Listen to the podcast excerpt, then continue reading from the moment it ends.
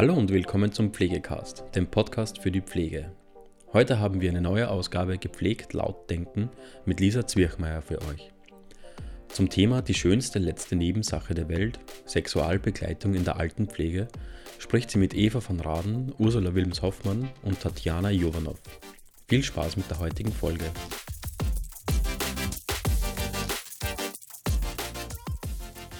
Herzlich willkommen bei einer weiteren Episode von Gepflegt Lautdenken. Heute wieder mit mir, Lise Zwirchmeier, zu einem sehr intimen Thema, nämlich die schönste letzte Nebensache der Welt, Sexualbegleitung in der Altenpflege.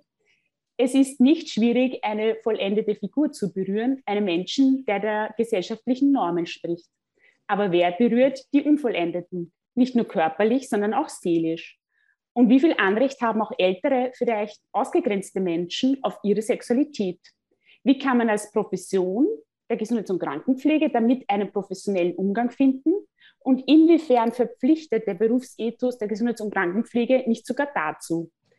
Diese Diskussionsrunde ist jetzt vielleicht nicht im klassischen Sinne der Problemlösung zu sehen, sondern soll hier eher als Möglichkeit ähm, angedacht sein, die Pflege, die Gesundheitsberufe sowie auch ein Stück weit die Gesellschaft für dieses Thema und auch die Bedürfnisse der Betroffenen und Akteurinnen zu sensibilisieren. Da das Thema in der Gesellschaft und auch im Berufsstand kaum bzw. selten eines ist und großteils auch mit Scham behaftet ist, sollen die heutigen Inputs zur Diskussion anregen und Basis für weitere Vertiefungen schaffen.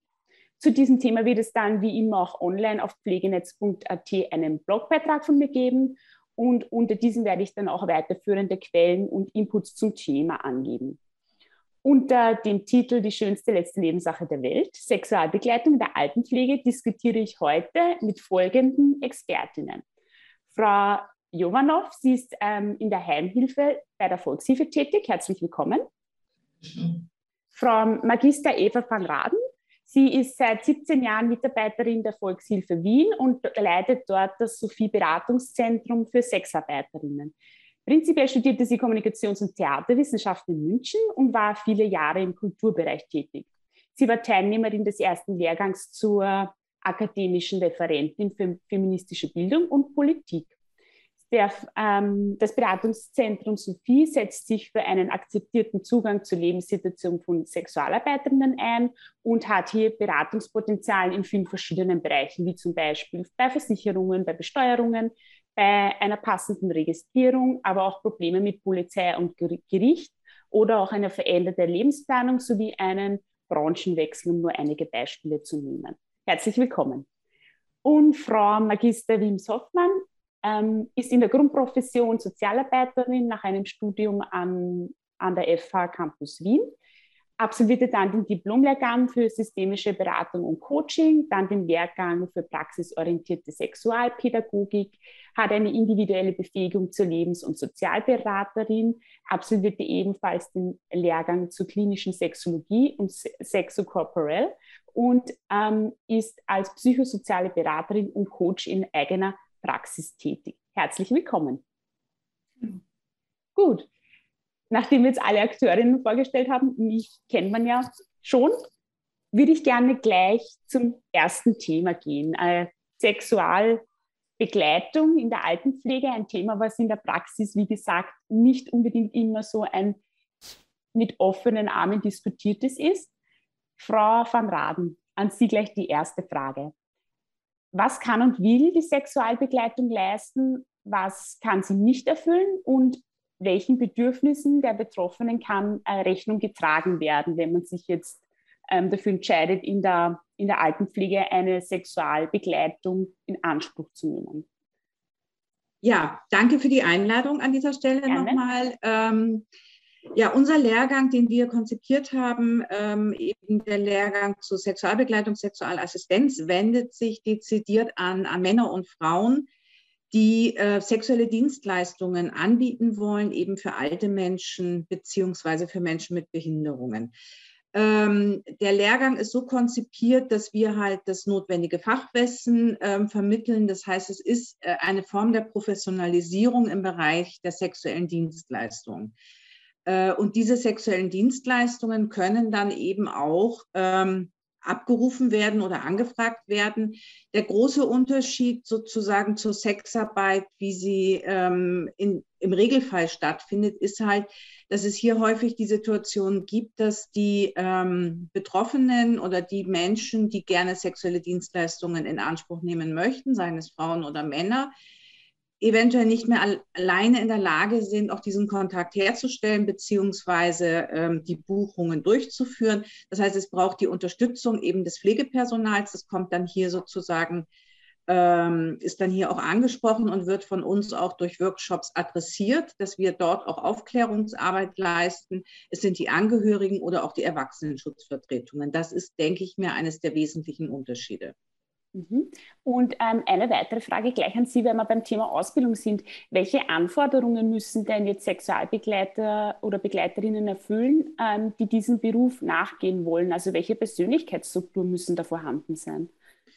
Ähm, grundsätzlich ähm, äh, haben wir den Weg gewählt, dass wir in, also Einzelgespräche führen mit den Bewerberinnen und Bewerbern und dann individuell ähm, halt äh, nach unserer Einschätzung äh, den Lehrgang empfehlen oder sagen, wir glauben, dass das Angebot nicht das Adäquate für die Person ist.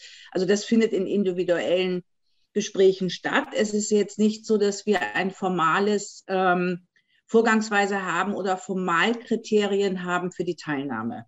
Also ich denke mir, das ist, sind einfach persönliche Gespräche, wo wir einfach die Vorerfahrung abfragen und auch die Bereitschaft und einfach uns selber ein Bild machen, ähm, ob diese Person in unseren Augen für diesen Bereich gut geeignet ist. Wir haben sehr viele Bewerberinnen, die ähm, bereits andere Ausbildungen haben. Wir haben aber auch viele Bewerberinnen gehabt, die über langjährige Erfahrung im Bereich der Sexarbeit verfügt haben. Also es ist sehr unterschiedlich auch ähm, der Kreis, der sich für diese Ausbildung interessiert. Mhm. Okay, vielen herzlichen Dank für die Ausführung. Frau Magister Wimshoffmann, würde ich gleich gerne bei Ihnen einhaken. Inwiefern muss ich selbst als betreuende Person mit mir selber oder mit meiner Sexualität im Reinen sein, um überhaupt die meines Gegenübers auch als Bedürfnis wahrnehmen zu können und da auch dann wirklich qualitativ hochwertigen Support leisten zu können? Ja, das ist natürlich, danke nochmal auch für die Einladung, ein, ein durchaus heikles Thema, weil man das oft auch so als blinde Flecken äh, gar nicht auch so wahrnehmen kann. Ähm, und das oft auch in den Ausbildungen, finde ich, immer noch viel zu sehr ausgespart wird. Das ist einmal das Erste. Und es ist ja auch ein höchst persönliches Thema. Vorweg äh, sind mehr oder weniger, also wirklich alle Menschen sind sexuelle Wesen, also eigentlich schon vorgeburtlich äh, bis zum Tod. Ähm, das, da sind wir auch mitzudenken. Und natürlich gerade in so Pflegesituationen, wenn man jetzt wirklich konfrontiert wird mit Situationen, werden ja oft wirklich auch so eigene Ängste auch angetriggert dadurch. Ja, oder so Grenzüberschreitungen kann man sich ja vorstellen, zum Beispiel, wenn jetzt äh, ähm, eine Schutzhose gewechselt wird oder gewaschen wird, ja, gerade äh, im Genitalbereich vielleicht dass das dann oftmals auch dann sehr unangenehm sein kann. Und da sollte man auf jeden Fall hinschauen und in die Reflexion gehen, ob man das jetzt einmal vorweg vielleicht gleich einmal als erste Intervention ähm, in einer Situation, es ist überhaupt nichts dabei, wenn man äh, sich gleich einmal akut Hilfe holt, also wirklich auch bemerkt, okay, das macht jetzt was mit mir persönlich, die Situation ist für mich unangenehm und äh, wenn es die Situation zulässt und äh, der Patient, die Patientin, Klient, Klientin jetzt nicht irgendwie Gefahr läuft, aus dem Bett zu fallen oder was auch immer, sich vielleicht wirklich eine Kollegin, einen Kollegen zu holen und, und zu tauschen. Das wäre mal so der erste Schritt. Äh, und weiterführend natürlich das im Team zu besprechen, mit den Vorgesetzten zu besprechen, mit dem Pflegepersonal. Und äh, was auch immer ganz fein ist, sich dann auch extern, wenn das das Budget hm, hergibt, auch externe Beratung und Hilfe zu holen. Also gerade auch von vielleicht Sexualpädagoginnen, Sexualberaterinnen, Psychologinnen, es ist, da mal zu schauen, okay, auch an mir selber dann zu arbeiten, wenn, das, wenn ich das bemerke, dann als Pflegeperson. Mhm. Frau Junganow, da würde ich Sie gerne gleich ins Boot holen. Ähm, inwiefern haben unerfüllte oder hat unerfüllte Sexualität bei Ihnen in Pflegehandlungen schon zu Problemen geführt? Oder im, im häuslichen Umfeld, in ihrer Tätigkeit? Eigentlich nicht sehr oft, ja. Wir haben schon so Klienten, die mhm. das Bedürfnis haben, vielleicht kein Sex, aber doch ein bisschen Körperkontakt, ja. Mhm. Ähm, bisschen, ab und zu werden wir halt ein bisschen betatschelt oder halt fallen gewisse Wörter, aber es ist nicht schlimm. Okay, also für Sie ja, quasi ist es nicht schlimm. Für mich ist das nicht schlimm, das sind für mich ältere, kranke Menschen zum größten Teil. Mhm. Und dass sie noch Bedürfnisse haben, ist für mich in Ordnung. Ja, also ich habe da Verständnis dafür. Ähm, wenn wir können und dürfen, dann bestellen wir gewisse Damen. Mhm. Das kommen, ja. Meistens haben auch schon die Klienten auch gewisse Namen, Telefonnummern, wo wir halt anrufen können und die kommen dann vorbei. Aber leider Gottes ist das ein großes Tabuthema. Auch bei den Familien ist das ein sehr großes Tabuthema. Mhm. Okay, und wie nehmen Sie das unter Ihren Kolleginnen und Kollegen wahr? War das schon mal eine Situation, wo, wo das als sehr unangenehm empfunden wurde? Ich meine, Sie, seinen, Sie scheinen da ja sich sehr gut abgrenzen zu können, aber das wird ja sicher nicht die Norm sein. Ja, es, es gibt Kolleginnen, die halt dann schüchterner sind, ja, die können sich auch da nicht wehren, ja, die mhm. verlassen dann die Wohnung, aber ich habe den Fall noch nicht gehabt. Also ich komme damit zurecht. Okay, gut. Ja. Frau, Frau ähm, Wilms-Hoffmann, da würde ich gerne gleich Sie wieder einbinden. Was, was man da jetzt ja quasi eigentlich sehr gut ähm, skizziert bekommen hat, ist ja, dass diese unerfüllte Sexualität dann ja an den Betreuungspersonen aus gelebt wird quasi. Ja? Ähm, wie kann ich jetzt als Profession im Umgang da auch mich aus der Situation herausziehen? Ja, weil, weil in, der, in der häuslichen Krankenpflege ist das auch nicht jetzt immer unbedingt so leicht möglich. Ja, da habe ich jetzt nicht so viele Kollegen um mich herum, meistens bin ich da alleine. Was, wie kann ich da agieren? Genau, also im 1 zu 1 Setting ist es natürlich weitaus schwieriger, dann noch sich daraus zu manövrieren. Also da gilt schon ganz klar auch für sich selber eben diese Grenze zu ziehen, auch so eine innere Haltung zu haben mhm. ähm, und wirklich darauf auch zu beharren. Und natürlich immer in einer wertschätzenden Haltung gegenüber dem Patienten, ganz klar, aber schon auch ganz bei sich sein und man kann da durchaus streng und ganz klar ein Nein formulieren oder auch die Hand weggeben, wenn die jetzt irgendwo landet, wo das für einen sehr unangenehm ist. Also da wirklich, das sind ganz klare soziale Regeln, die äh, im 1 zu 1 Setting äh, wie auch äh, in Institutionen essentiell sind. Ja? Und da auch immer wieder drauf zu schauen und zu replizieren, dass das eben wichtig ist und weil ja dann oft nicht nur das Pflegepersonal da drankommt, unter Anführungszeichen, sondern natürlich oft auch untereinander ähm, Dinge passieren, die vielleicht dann unangenehm sind oder natürlich auch Beziehungen innerhalb eines äh, Systems da sind oder noch Ehefrauen, Ehemänner kommen. Also es kann ja dann immer weitergehen, diese Systeme. Genau, also es hängen immer mehrere Beziehungsmodelle quasi dran. Mhm. Ja. Und die Geschichte ist halt schon, ich finde, das ganze Grundkonstrukt, weil wir auch gesagt haben, gesellschaftlich, es kommen ja drei Tabuthemen mehr oder weniger zusammen. Ja, Wenn es jetzt auch gerade um Sexualbegleitung und Sexualassistenz geht. Wir haben mal das Tabuthema Sexualität plus Sexualität im Alter. Ja, das ist man ja gar nicht mehr quasi da hat man sowieso keinen Sex mehr, ja, Hä? Blödsinn. Mhm. Und dann eben noch das Tabuthema ja Sexarbeit, also das ist auch ganz, ganz schlimm, ja.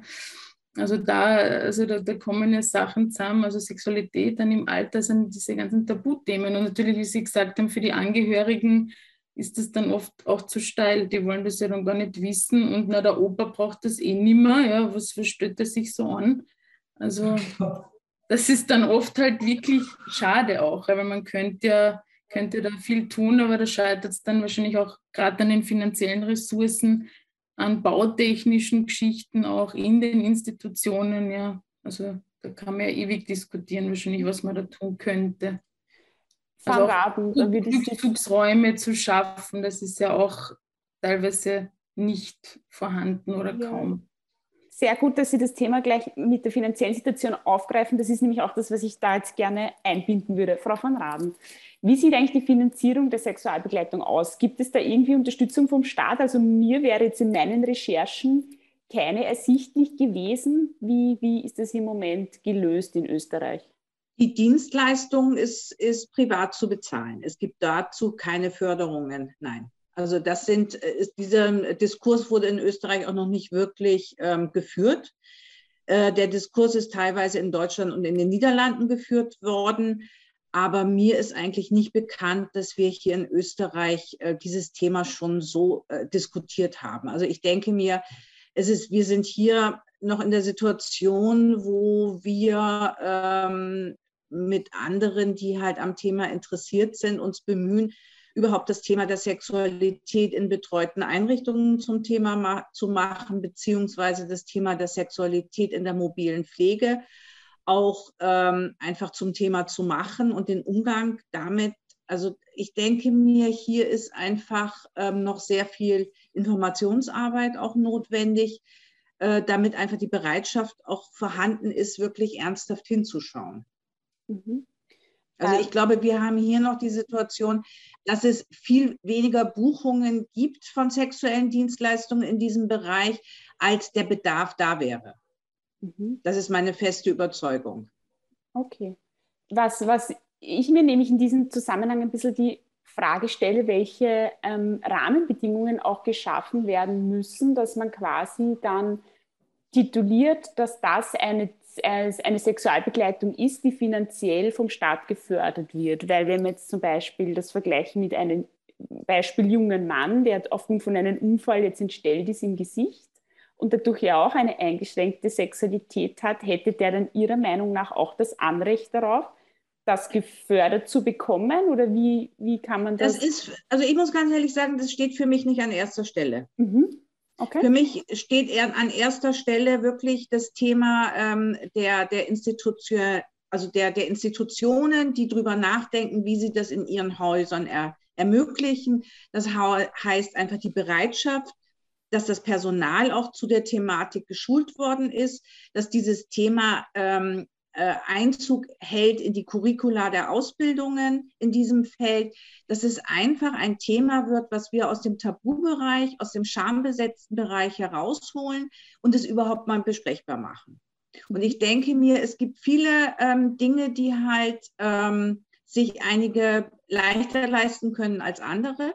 Aber ich weiß aus meiner langjährigen Erfahrung, äh, dass auch Menschen, die über wenig Geld verfügen, wenn es ihnen wichtig ist, sich eine sexuelle Dienstleistung zu leisten, ist es ihnen in der Regel auch möglich, darauf zu sparen und es sich zu leisten. Mhm.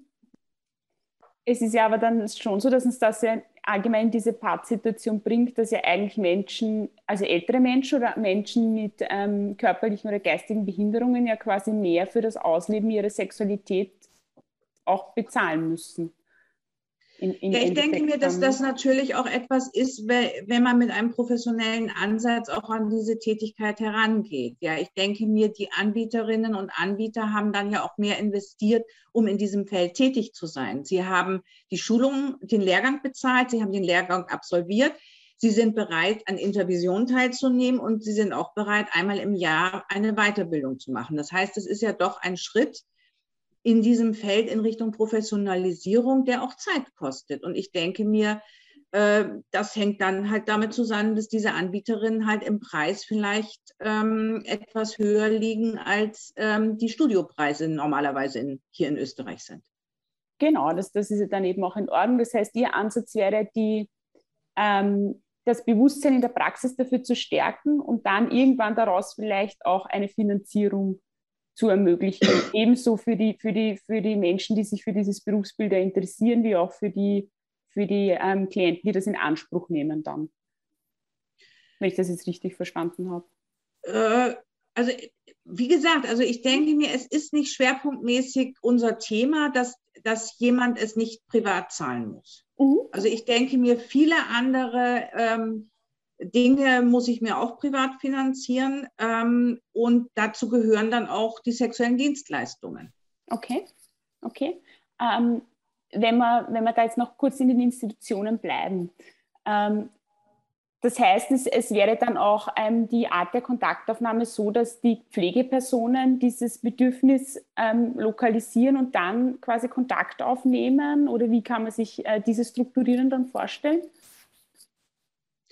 Also nach unserer Erfahrung ist es so, dass wir ähm, relativ viel Anfragen von Angehörigen auch immer wieder haben. Also es sind ähm, gerade, also es betrifft dann stärker der, den Behindertenbereich, wo Eltern einfach mit jungen Erwachsenen zu tun haben, wo sie ähm, einfach sehen, dass da sexuelle Bedürfnisse sind, die äh, wo sie auch gerne möchten, dass das möglich ist, dass das ausgelebt werden kann und sich dann einfach nach sexuellen Dienstleistungen auch erkundigen. Mhm. Und wir haben dann aber auch immer wieder Betreuungs, ähm, ähm, Betreuungsorte, ähm, also Heime oder ähm, Stationen, wo sich Mitarbeiterinnen an uns wenden und sagen, wir haben einen, einen eine Person bei uns auf der Station, wo wir glauben, das wäre das richtige Angebot. Und dann ähm, ist es so, dass wir vorschlagen, dass es Sinn macht, dass das Personal auf dieser Station oder in den Häusern auch geschult ist, damit sie einfach ähm, dann auf Augenhöhe auch mit den ähm, Sexualassistenten und Begleiterinnen reden können und einfach absprechen, welche Rahmenbedingungen braucht es. Und es sind einige Häuser, die sich entschlossen haben, dann sogenannte Begegnungsräume auch einzurichten, die ähm, vielleicht sonst nur zwei oder drei Bettzimmer haben. Äh, und es wird dann einfach sehr individuell auch besprochen, wie geht man damit um. Mhm.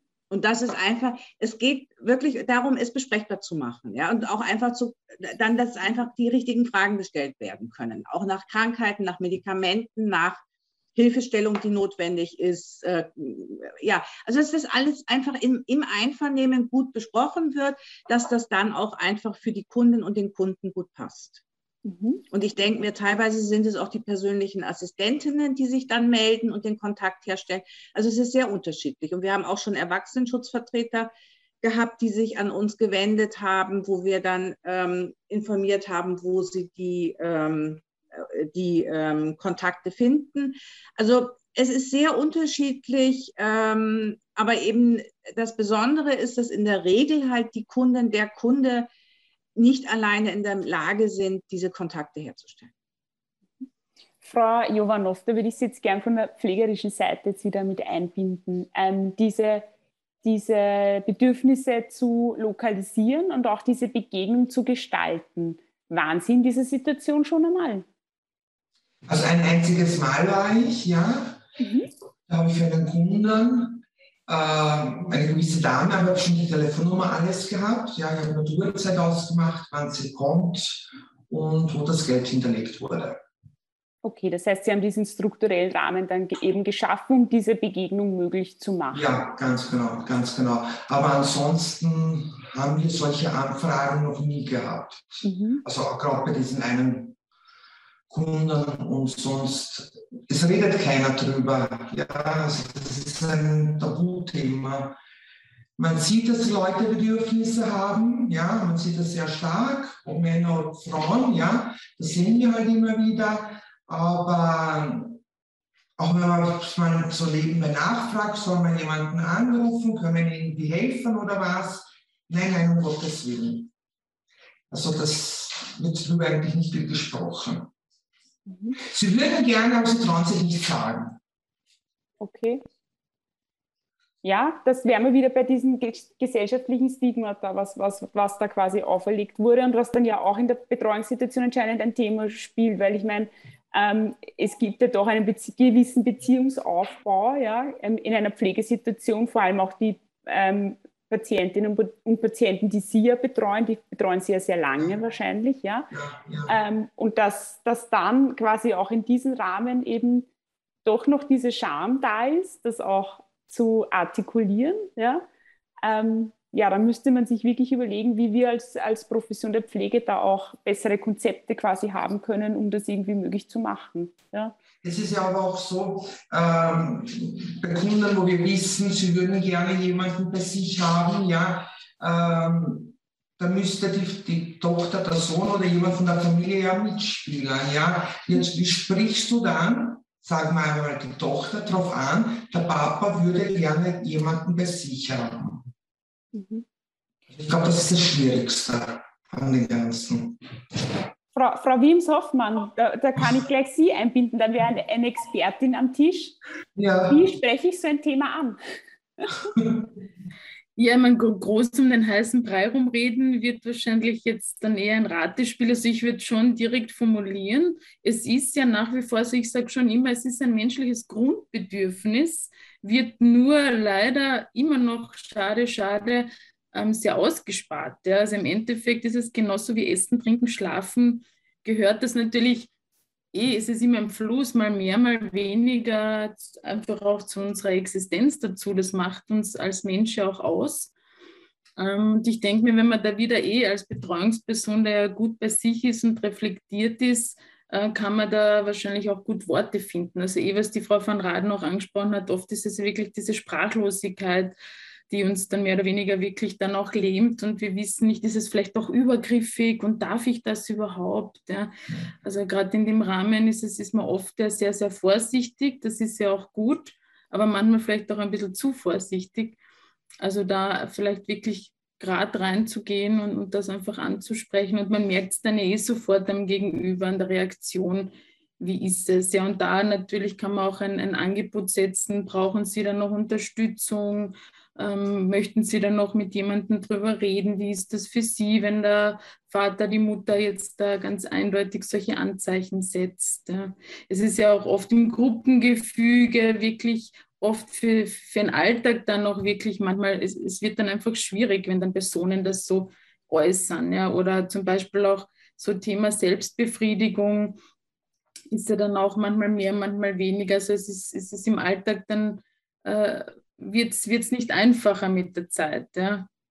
Gerade wie die Frau Jovanov gesagt hat, ja, das kann natürlich dann noch was machen mit dem ganzen Team, mit dem Pflegepersonal und natürlich auch mit den anderen Bewohnerinnen.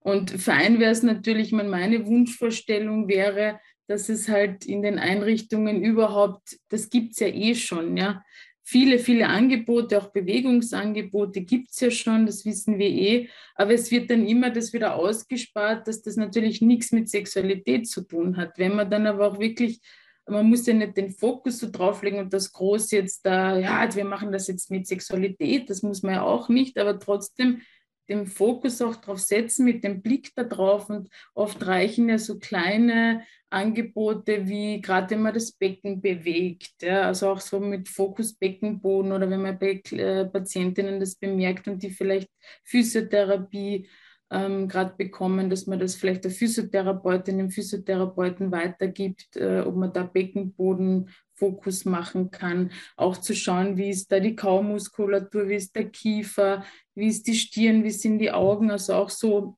eher niedrigschwelligere Angebote zu setzen. Schaukeln, also alles, was da auch so ein bisschen einen Fluss reinbringt, auch so in das ganze Körpergeschehen, löst dann manchmal sogar auch Sachen ein bisschen auf oder bringt das auch dann zutage, dass es dann vielleicht auch wirklich für die Person selber spürbarer wird, äh, leichter vielleicht auch zu formulieren wird. Also ich weiß nicht, ob man sich da jetzt was drunter vorstellen kann, aber auch so wirklich so basale Angebote zu setzen. Oh ja, also als, als, als Pflege, also als Profession der Pflege, um da jetzt einmal stellvertretend zu sprechen, kann man sich da natürlich schon was vorstellen, vor allem wenn man von basaler Stimulation spricht und von einem kinästhetischen mhm. Bewegungssystem. Das sind ja auch alles Konzepte, die man hat.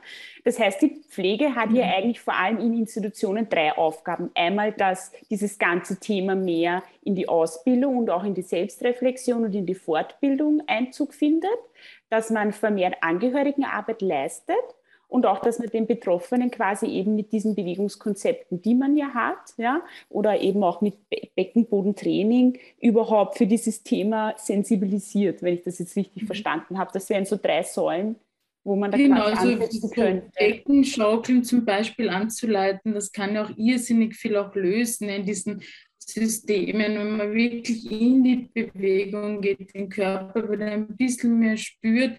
Und was ich gesagt habe, es wäre natürlich eine wunderschöne Geschichte, da regelmäßig auch so Infoabende oder vielleicht Tagungen zu veranstalten, auch äh, mit diesem Thema Sexualität in diesen Institutionen, wo dann wirklich auch interessierte Angehörige hinkommen können und diese Schwellenangst dann auch äh, abnimmt und die sehen, hey, das ist ja nichts Grausliches, Gefährliches, meinen Eltern passiert da nichts, es wird denen nichts übergestülpt, was sie nicht wirklich selber wollen. Das ist ja vielleicht auch oft so eine Angst, ja Also dass man wirklich auch ganz gezielt auf diese Bedürfnisse Rücksicht nimmt und da auch nicht übergriffig ist oder denen jetzt, sage ich jetzt mal Hausnummer, irgendwelche Pornohefteln hinlegt, wenn sie das nicht dezidiert wollen. Ja? Also da wirklich so in diesen Austausch auch zu gehen und zu schauen, was braucht es da jetzt, was braucht die Person gerade im Moment.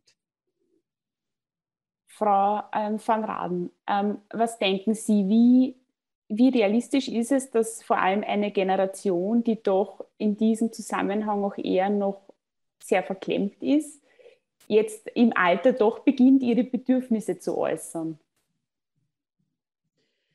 Ähm, ja, ich denke mir, einigen gelingt es und einigen gelingt es auch durch ihre Erkrankungen. Zum Beispiel gibt es ja doch spezielle Formen auch der Demenz, wo halt das soziale Kontrollsystem ein wenig außer Kraft gesetzt wird, würde ich jetzt mal sagen. Und dadurch dann, ähm, ich meine, das ist jetzt sehr ähm, nicht medizinisch ausgedrückt, ähm, aber dadurch kommt es halt dann auch zu einer verstärkten Äußerung der, der Bedürfnisse nach Sexualität und körperlicher Nähe. Also dort haben wir einfach dann auch Formen, äh, wo man sich einfach damit auseinandersetzen muss, weil es so sichtbar wird mit einmal. Ja, weil einfach diese soziale Kontrolle, dieses ähm, ähm, des Unterdrückens, des Ausdrucks der Bedürfnisse halt nicht mehr funktioniert, die Regeln und Normen so nicht mehr im Bewusstsein sind und da dann einfach dieses Bedürfnis sich quasi den Weg sucht, sich zu zeigen und ich denke mal, wir müssen uns einfach damit auseinandersetzen und das auch ernst nehmen. Und ich denke mir weiter, ist es halt der, die Situation, dass natürlich jetzt neue Generationen ähm, in, die, in die Heime, in die Betreuungen kommen. Ja? Und diese Generationen sind halt anders aufgewachsen und haben einen anderen Zugang zu Sexualität. Es ist die sexuelle Revolution gewesen. Es sind Dinge einfach in den Fluss gekommen. Es gibt einfach Sexualität äh, im gesellschaftlichen Kontext ist in Bewegung, ist in, in Veränderung. Es wird dann ja in dem Zusammenhang auch vom das neue der sie das geredet. Also das heißt, es ist ja auch das Aufbrechen der, der Rollen Frauen, Männer sozusagen. Ähm, es ist einfach das Bewusstsein stärker, dass es auch dazwischen ganz viel gibt. Und auch dieses Wissen ist einfach wichtig, weil diese Personen natürlich dann auch teilweise in die Betreuungseinrichtungen kommen. Das heißt, diese gesellschaftliche Veränderung der Normen und Werte kommt auch in den Betreuungsheimen an. Und damit wird dort dann auch einfach die Gruppe immer größer, der es leichter möglich ist, einfach zu ihren sexuellen Wünschen und Bedürfnissen zu stehen und diese auch ähm, einfach ein Stück weit sagen, sie möchten diese gerne ausleben können. Ja, also es gibt viele Menschen, mit denen ich gesprochen habe, die gesagt haben, sie könnten sich heute nicht vorstellen, in so ein Heim zu gehen, wo sie halt so restriktiv behandelt werden würden. Ja, also ich glaube, dass da einfach ähm, eine Veränderung im Gange ist, die wir einfach ähm, inhaltlich, denke ich mir, mit unserem Wissen und mit unseren Angeboten gut begleiten möchten. Mhm da wäre ich noch gleich bei einer weiteren Frage, Frau van Raden. Sie haben ja sehr viel Kontakt ähm, mit Sexualbegleiterinnen. Ähm, für mich stellt sich immer die Frage, wie man zwischen Sexualität und quasi dann doch irgendwie äh, Beziehungsaufbau, den man ja dann zum Beispiel hat, wenn man diesen Klienten dann noch länger betreut, wie man da wirklich die Abgrenzung findet und inwieweit das auch in der Ausbildung vermittelt wird. Das stelle ich mir sehr schwierig vor. Ja, aber ich denke mir, ähm, das ist ähm, ein, ein, Thema, was wir in vielen Bereichen haben. Ich meine, wir haben das auch das Thema in der Pflege, wenn dort langjährige Beziehungen einfach aufgebaut sind. Wir haben das Thema im, im therapeutischen Kontext relativ häufig. Und selbstverständlich haben wir auch das Thema im, im Bereich der sexuellen Dienstleistungen. Aber ich denke mir, es gibt ähm, Selbsthilfeorganisationen, wo mir dann ein Satz immer einfällt, ähm, den ein äh, Mann dann gesagt hat, auch wir haben das Recht auf Liebesschmerz. Also wir müssen nicht davor beschützt werden. Ja, und es kommt vor, dass sich eine Kundin, ein Kunde verliebt. Aber das kommt auch vor in anderen Bereichen. Und dann muss, dann wird damit halt professionell umgegangen. Mhm.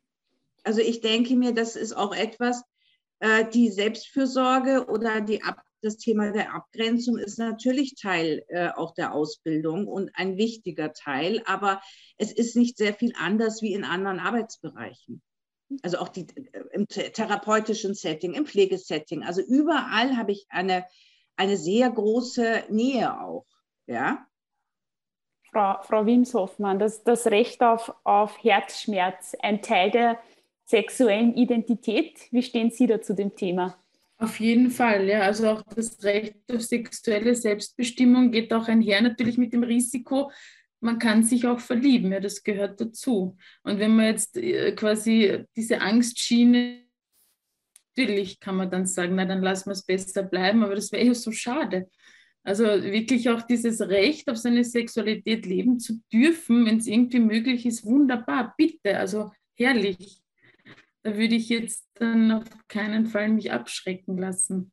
Und was mir noch kurz eingefallen ist, auch zur letzten Frage, weil ich das vergessen habe, ähm, was auch sehr hilfreich sein kann jetzt in diesem Gespräch, auch mit den Angehörigen, ist natürlich, wenn man es auf so eine Metaebene hebt, das Gespräch, wenn man es nicht direkt ansprechen mag, ähm, dass man auch erzählt von einer, vielleicht von einem, einer anderen Geschichte, einem anderen Fall, ähm, da ist das so und so gewesen, kennen Sie das vielleicht von, von Ihrem Papa, Ihrer Mama auch, ja, dass man es dann so irgendwie ins Gespräch kommt. Das funktioniert auch immer sehr gut und fein um da reinzukommen ins Thema. Entschuldigung, das war jetzt wieder off-topic, aber. Alles gut, alles hat ihr Platz. Weil wir jetzt gerade bei Liebe und Herzschmerz waren, gehen wir gleich über zur Macht. Ähm, Frau Jovanov, denken Sie vielleicht, dass eine ähm, Sexualbegleitung, vor allem im häuslichen Setting, ähm, zu einer eventuellen Machtausübung führen könnte von, von Sexualbegleiterinnen auf Klienten? Denken Sie, dass das irgendwie eine Gefahr wäre? Ja, nein.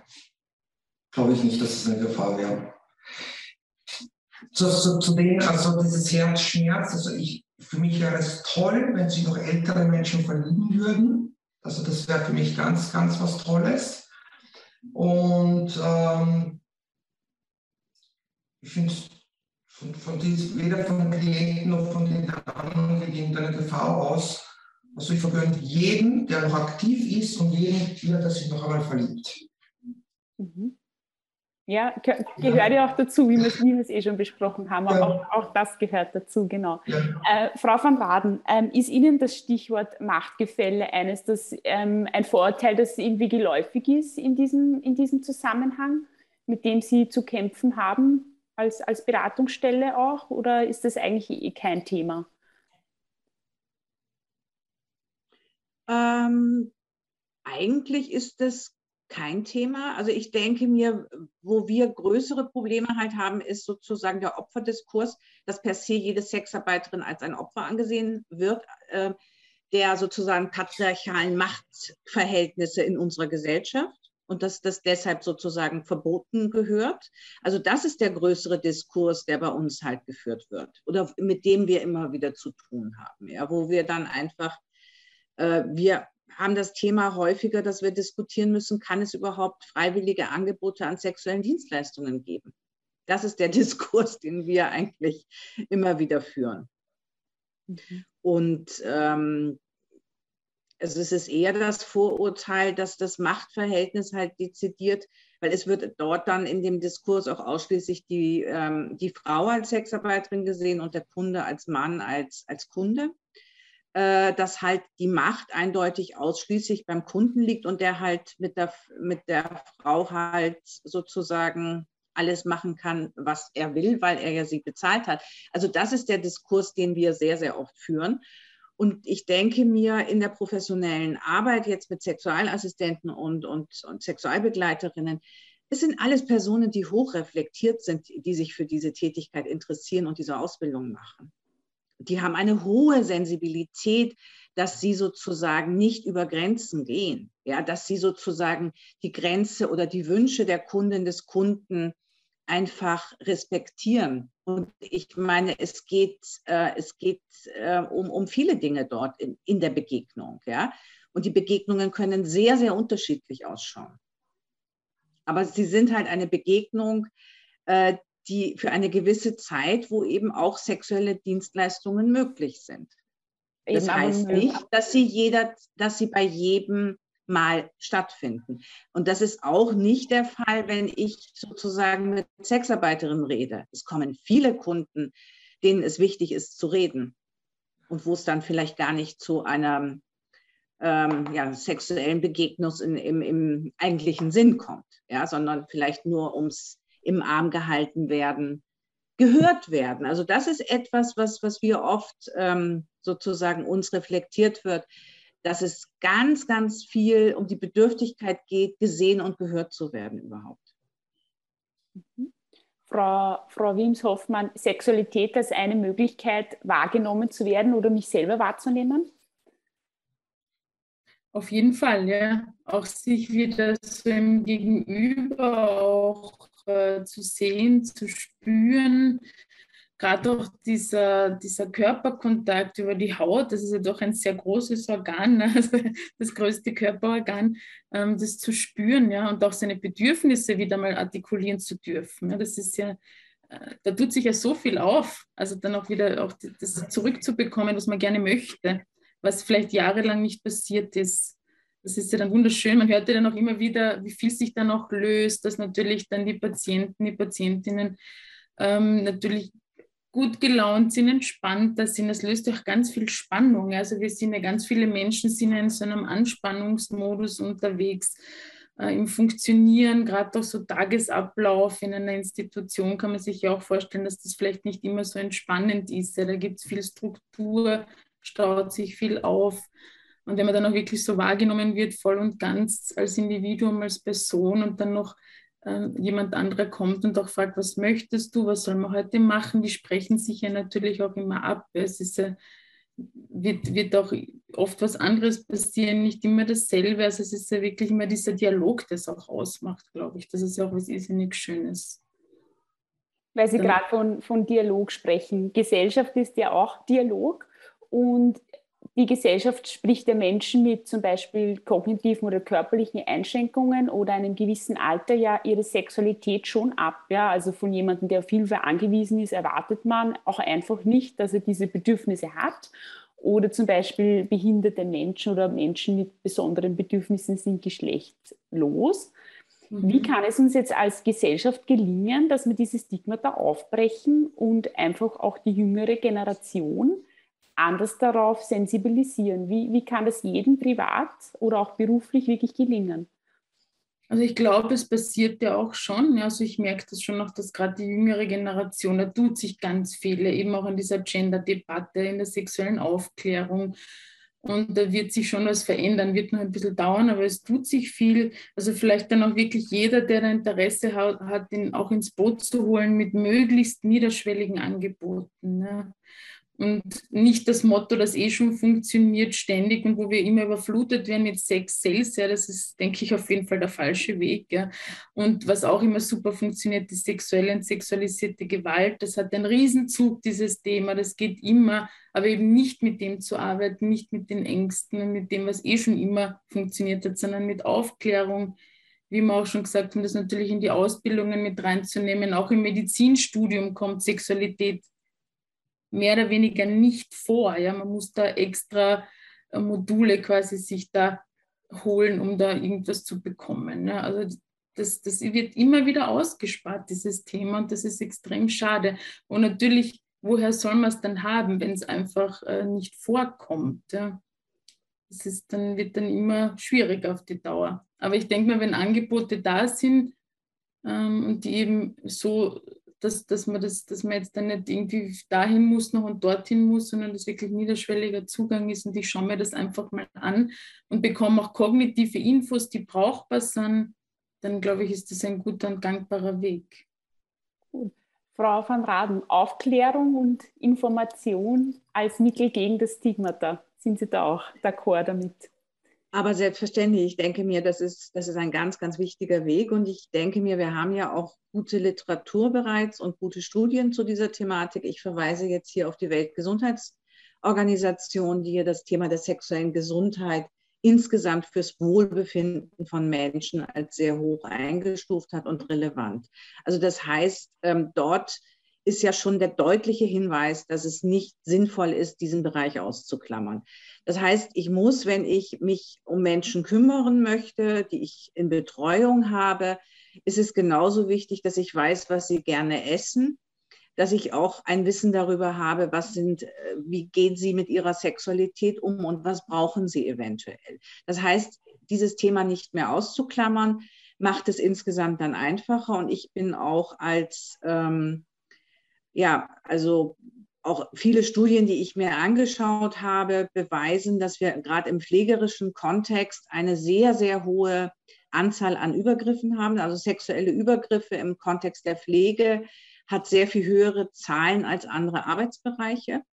Und ich denke mir, der Pflegebereich ist ein Bereich, wo wir in den nächsten Jahren viele Arbeitsstellen noch haben und einfach Personal gesucht werden. Das heißt, hier ist es auch einfach wichtig, an die Arbeitgeber zu appellieren, dass sie ihre Fürsorgepflicht diesbezüglich dann auch ernst nehmen und gute Arbeitsplätze anbieten, sodass das dann auch eine Win-Win-Situation ist. Und ich denke mir, wenn ich die Bedürfnisse der Kunden und des Kunden ernst nehme und hier auch Angebote setze, habe ich gleichzeitig auch ähm, eine viel bessere Chance, durch die Transparenz und die Besprechbarkeit des Themas, dass halt nicht, ähm, nicht ansprechbare sexuelle Übergriffe passieren. Also davon bin ich überzeugt, dass das eine äh, wirksam ist auf die andere, also dass das sich gegenseitig bewirkt und gegenseitig zu einer verbesserten, offeneren äh, Arbeitsumfeld ähm, und Situation führt.